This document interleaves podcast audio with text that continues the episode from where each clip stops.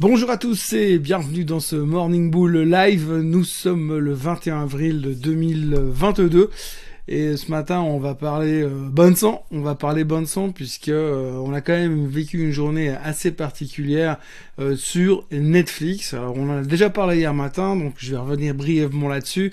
On va un enfin brièvement, un peu plus que brièvement, parce qu'il y a quand même pas mal de trucs à discuter sur le sujet. Euh, ce qui est assez rigolo euh, à voir aujourd'hui, c'est aussi la réaction, euh, la surréaction des marchés, la surréaction des analystes, et comme je le disais dans le titre de cette vidéo, le retour des chimpanzés. je vais y revenir un peu plus clairement là-dessus. Mis à part ça, les marchés vont relativement bien. L'avantage de Netflix, c'est que ça a permis d'oublier momentanément la thématique de l'inflation, la thématique de la guerre en Ukraine, la thématique de la hausse des taux.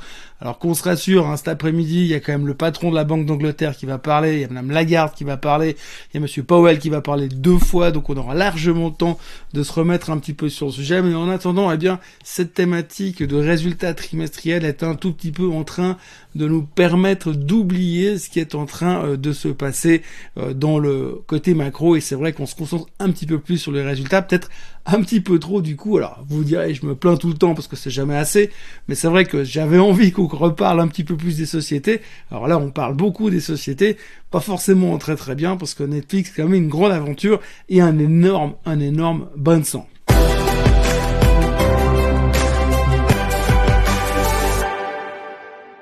Donc hier c'était 54 euh, milliards, 54 milliards qui sont partis en fumée comme ça en quelques heures.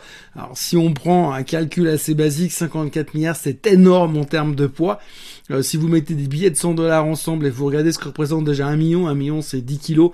Donc déjà vous imaginez que ça représente 54 milliards. C'est des tonnes de billets de banque qui ont disparu hier euh, dans la nature à cause de la correction de Netflix qui a perdu près de 35% durant la séance. À un moment donné, il perdait même 40%. Enfin bref, c'est un bain de sang, c'est une catastrophe. la bonne nouvelle, c'est que ce genre d'événement, ça fait beaucoup parler. Euh, les journaux en parlent beaucoup. Hein. Tout le monde est devenu spécialiste en investissement en l'espace de quelques heures parce que tout d'un coup, il fallait avoir quelque chose à raconter. Hein, mais c'est qu'il se passait un truc énorme. Une société se faisait massacrer. Alors bon, d'abord, il faut quand même noter que Netflix n'a pas annoncé la faillite. Hein. Euh, Netflix n'a pas annoncé que c'était la fin du monde.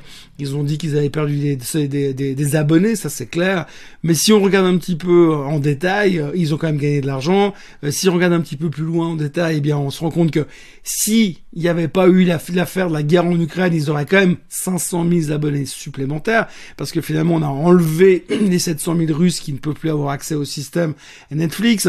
Donc, il y a beaucoup de choses qui sont un petit peu remises en question. Remise en question aussi du système même du streaming, parce que si on regarde comment le reste du secteur streaming s'est pris une tôle hier soir, vous regardez des recul des Disney, enfin tout le monde est parti dans le même panier on a l'impression que les gens, ils ont pas simplement arrêté de consommer du Netflix, ils ont arrêté de consommer de la télé, ils ont arrêté de consommer du streaming. Alors, quand on parle autour de, de nous, si vous discutez avec vos amis autour de vous, il y a quand même beaucoup de gens qui font du binge-watching, qui continuent à regarder ce genre de, de, de séries en série, justement. Donc, il y a une certaine exagération, probablement, mais enfin, la situation, elle est telle qu'elle est. Netflix s'est fait littéralement massacrer hier, et ça donne de quoi parler aux médias. Alors, ce qu'il faudra surtout retenir, c'est euh, la correction, bien sûr, mais surtout la réaction. La réaction, alors la première des réactions, on a déjà eu Monsieur Bill Ackman. Alors vous vous souvenez, vous vous souvenez de Monsieur Bill Ackman C'est un hedge fund manager qui gère une boîte qui s'appelle Pershing Square Management. C'est une énorme boîte. C'était le gars, il est multimilliardaire de toute manière, mais il a aussi un track record qui est un petit peu douteux. Hein. Le gars, il a été bon des fois et puis mauvais des autres. Il a très bien joué la thématique du Covid, par exemple. Par contre, il a super mal joué une boîte à l'époque qui s'appelait Valéon Pharmaceutical à 260, il fallait absolument acheter, et puis à 26, il fallait plus avoir. À l'époque, il avait perdu 4 milliards sur cette opération, et bien là, euh, il a perdu 400 millions sur Netflix depuis le dernier trimestre. Lors du dernier trimestre, il avait racheté au dernier résultat qui était déjà mauvais, il avait racheté Netflix un gros paquet d'actions, et là, il s'est tout de suite coupé. Dans les chiffres d'hier, en expliquant que dorénavant, ils avaient appris de leurs erreurs du passé, et qu'ils avaient appris à se couper rapidement.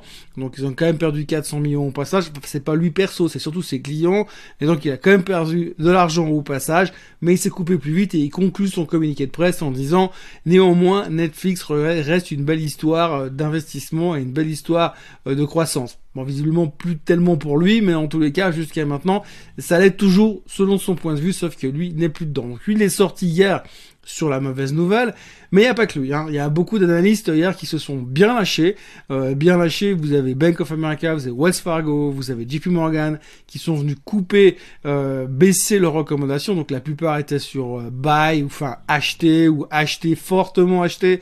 Et puis là, ils ont tout coupé. Hein. Donc on est passé de buy à à vendre ou à sell, enfin peu importe comment vous l'interprétez en anglais ou en français, mais grosse pression vendeuse. Donc les mecs sont partis d'acheter à vendre les plus courageux sont mis à acheter, à garder. si vous avez, faut plus acheter, faut juste la garder. Donc, si vous voulez pas acheter, tant mieux, mais si vous voulez acheter, gardez-la parce qu'un jour ça ira mieux.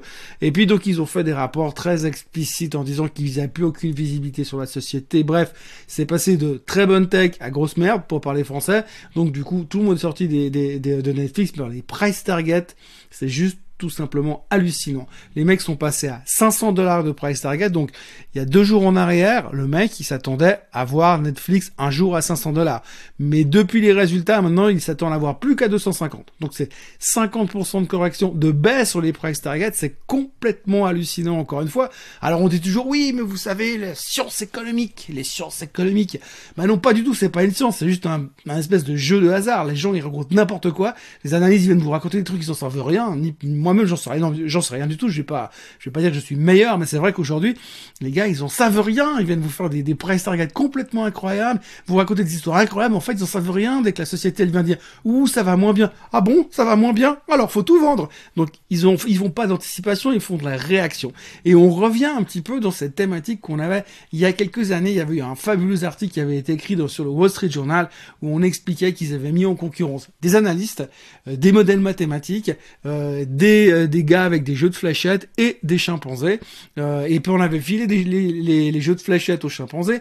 Et euh, les chimpanzés devaient balancer des fléchettes sur la cote de bourse de Wall Street, du Wall Street Journal, et choisir des titres. Et de l'autre côté, vous avez les analystes qui avaient fait des grandes études, qui avaient plein de, de spreadsheets Excel, qui eux avaient fait des grosses analyses et qui avaient choisi aussi des titres. Et sur 12 mois, eh ben, les chimpanzés avaient gagné. Comme quoi, des fois, faut peut-être mieux se renseigner auprès d'autres personnes du règne animal que les êtres humains, parce que visiblement, en tout cas, ce qui concerne Netflix, c'était un échec total. Bref, Netflix s'est fait démonter massivement, ça a coûté une performance encore une fois sur le Nasdaq, parce que pas que Netflix, mais tout le reste, tout le secteur qui est lié de près ou de loin euh, à la vidéo on demand s'est fait littéralement massacrer hier. Enfin, tout le monde ne s'est pas fait autant massacrer que Netflix, mais la correction était quand même très très sévère. Pour le reste, il faudra quand même dire qu'il n'y a pas que des mauvaises nouvelles, parce que pour l'instant, les Européens ont eu une belle séance hier, même plutôt, voire très belle séance. Bon, ils ont du retard, hein, ils sont toujours dans leur tendance baissière sur l'Europe, mais hier, ils se sont bien repris. Alors, la bonne nouvelle, c'est qu'ils se sont concentrés principalement euh, sur le fait que les résultats étaient bons. Il y avait des bons résultats chez L'Oréal, il y avait des bons résultats chez Danone, chez Heineken, donc tout le monde était plutôt content au niveau de l'Europe. Très belle séance en Europe, séance un petit peu euh, disparate aux États-Unis puisque Nasdaq termine en baisse, mais par contre Dow Jones termine en hausse parce qu'évidemment les gens cherchent de la value, cherchent à se planquer dans cet environnement assez bizarre. Le rendement du 10 ans revenait sur les 2,85. Donc voilà, on a une journée un petit peu d'ajustement et euh, une journée principalement axée sur le résultats. Il y a quand même un truc que j'aimerais aborder comme discussion rapidement. Hier, il y a quand même eu le PPI en Allemagne, le Price Producer Index, les prix à la production. Donc un peu en amont du euh, CPI, de l'inflation directe du consommateur.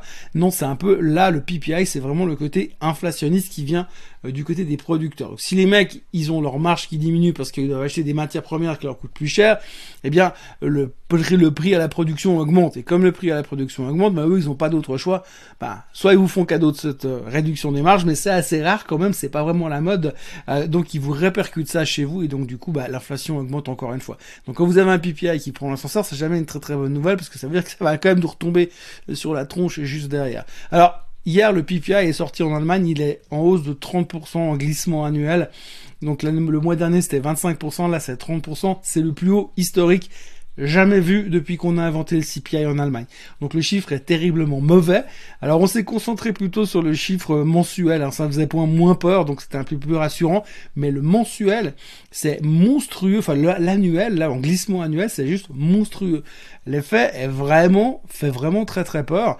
Et on peut quand même se poser des questions sur la suite. Et surtout, alors surtout évidemment, c'est pas une grande nouvelle, mais ça vient du côté de l'énergie, évidemment. Donc vous avez une explosion des prix du gaz, c'est 144% de hausse sur les prix du gaz sur une année. Vous avez les prix de l'électricité compris 85% et les prix des produits pétroliers, qui sont en hausse de plus de 60%. Donc c'est juste effectivement, si vous enlevez le côté énergie, ça va bien se passer. Mais vu ce qui se passe du côté Ukraine et du côté Russie, sachant aussi que on dit dans les couloirs que le jour où Monsieur Macron sera réélu, la première chose qu'il voudra faire, c'est boycotter euh, la Russie et Poutine et son pétrole. Donc du coup, ça va faire remonter le pétrole, ce qui va vachement arranger les bidons des Allemands dans la foulée. Donc on a encore pas mal de choses à, discuter et à, rigoler de ce côté-là. Mais en tout cas, les chiffres du PPI en Allemagne faisaient très très peur. Évidemment, euh, j'en ai parlé hier matin, donc on est obligé euh, d'en parler ce matin. Il y a les chiffres de Tesla qui sont sortis après la clôture hier et comme d'habitude, hein, comme tout ce que Monsieur Musk touche se transforme en or, eh bien euh, Tesla a carrément cartonné au niveau euh, du dernier trimestre. Donc 81% euh, de hausse sur les ventes du premier trimestre, des, des, des, revenus nettement supérieurs aux attentes, des bénéfices supérieurs aux attentes, enfin bref, il fait tout juste, il n'y a rien à se reprocher.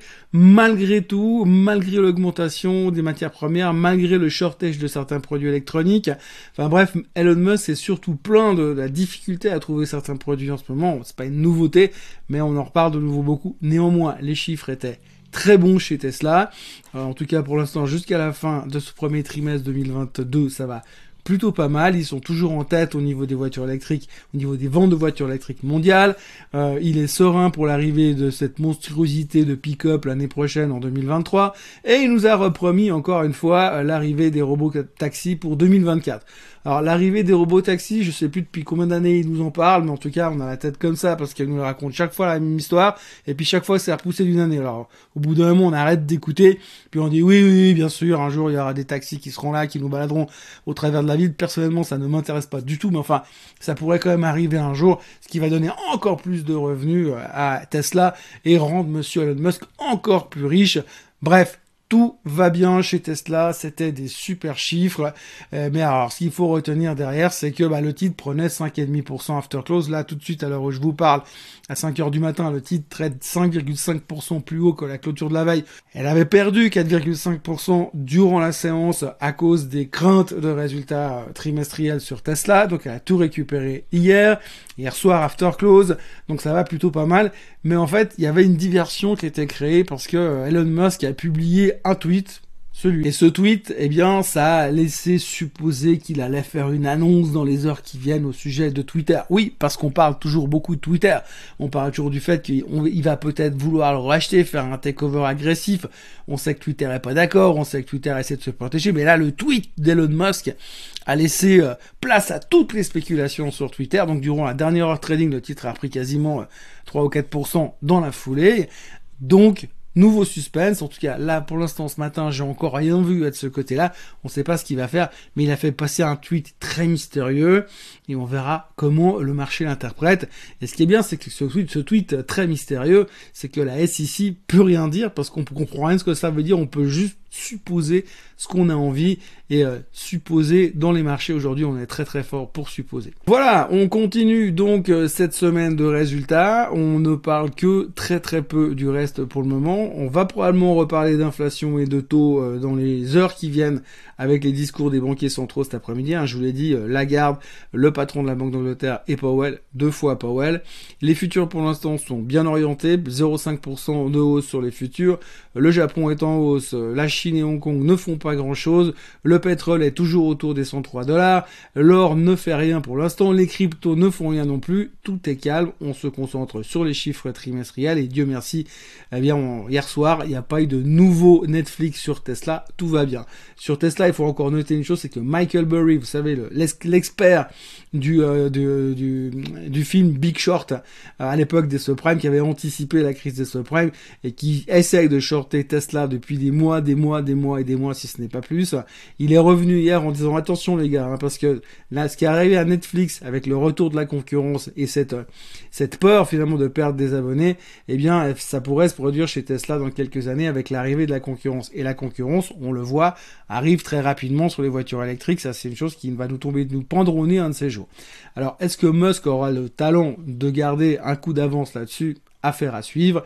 Mais en tout cas, il faudra garder ça dans un coin de la tête. Voilà ce qu'on pouvait raconter en ce, euh, en ce jeudi matin 21 euh, avril. Euh, on va voir un petit peu comment ça évolue. Pour l'instant, les marchés tiennent d'un point de vue technique. les marchés européens sont plutôt stables et plutôt en phase d'essayer de se reconstruire.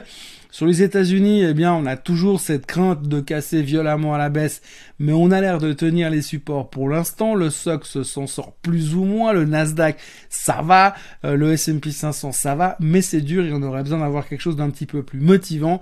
Maintenant, euh, il va falloir attendre des résultats des technos qui vont arriver la semaine prochaine, avec les grands noms qui ont la possibilité de nous inverser peut-être cette tendance. On va pas vendre la peau de l'ours avant de l'avoir tué, ce serait pas une bonne idée, mais euh, on peut espérer de ce côté-là et c'est pour l'instant notre seul espoir. Après le reste, la macro, ça va encore, encore prendre du temps pour régler ces questions d'inflation, bien sûr, ces questions de hausse des taux et euh, ces questions d'interprétation de ce que vont devoir faire les banques centrales. Euh, ça va pas être simple ces prochains temps, on le sait, donc on a encore pas mal de discussions à avoir entre les taux, l'inflation et les résultats trimestriels, et puis bien sûr la guerre en Ukraine que hier on l'a mis de côté momentanément parce qu'il y avait Netflix. Voilà, passez une excellente journée. N'oubliez pas de vous abonner à la chaîne euh, Suisse Côte Suisse. N'oubliez pas de liker cette vidéo. Euh, je vous remercie pour tous les commentaires éminemment sympathiques qui sont faits en dessous de ces vidéos en général. Et puis moi je vous retrouve comme d'habitude euh, demain à la même heure et au même endroit. Profitez bien de votre journée. Bye bye.